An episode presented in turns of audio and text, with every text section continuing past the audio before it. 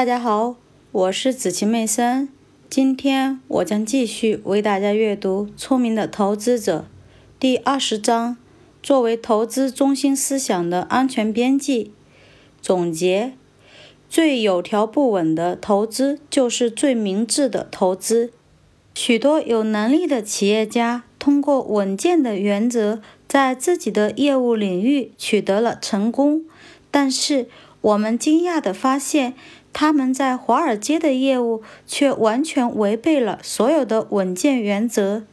但是，每一种公司证券都应该首先被看成是针对特定企业的一部分所有权或债权。如果某人一心想通过证券的买卖获利，那么他是在从事自己的风险业务。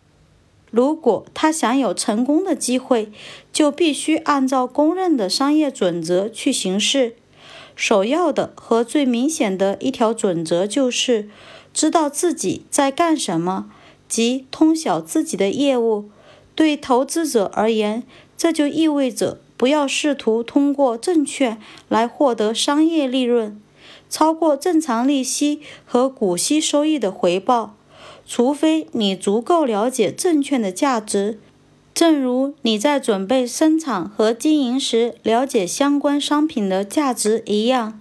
第二条商业准则是，不要让其他任何人来管理你的业务，除非你能够足够细致地监控并理解他的行为，或者你在内心中有很强的理由相信他的品格和能力。对投资者而言，这条准则决定了什么情况下可以让别人来为自己做出投资决策。第三条准则是：如果没有可靠的计算表明某项业务，比如产品的制造或交易，获得合理利润的机会较大，就不要涉足这项业务，尤其是要远离那些利益不大、亏损却很严重的业务。对于积极投资者而言，这意味着他的业务利润不应该建立在乐观情绪的基础上，而应该建立在计算结果的基础上。对每一位投资者而言，这意味着当他局限于不大的回报时，至少以前的传统债券或优先股投资就是这样的。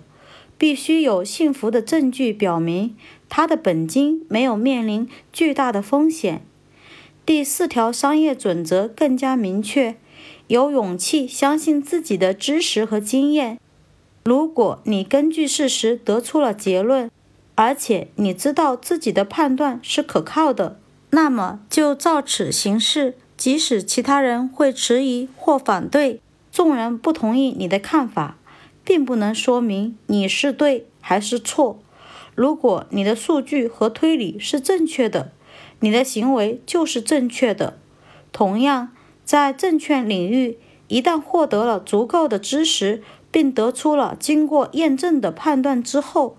勇气就成为最重要的品德。幸运的是，对一般的投资者而言，他的成功。并非必然要求其投资计划具备这些品质。如果他根据自己的能力行事，并将其业务活动局限于标准的防御型投资所具有的严格的安全范围之内，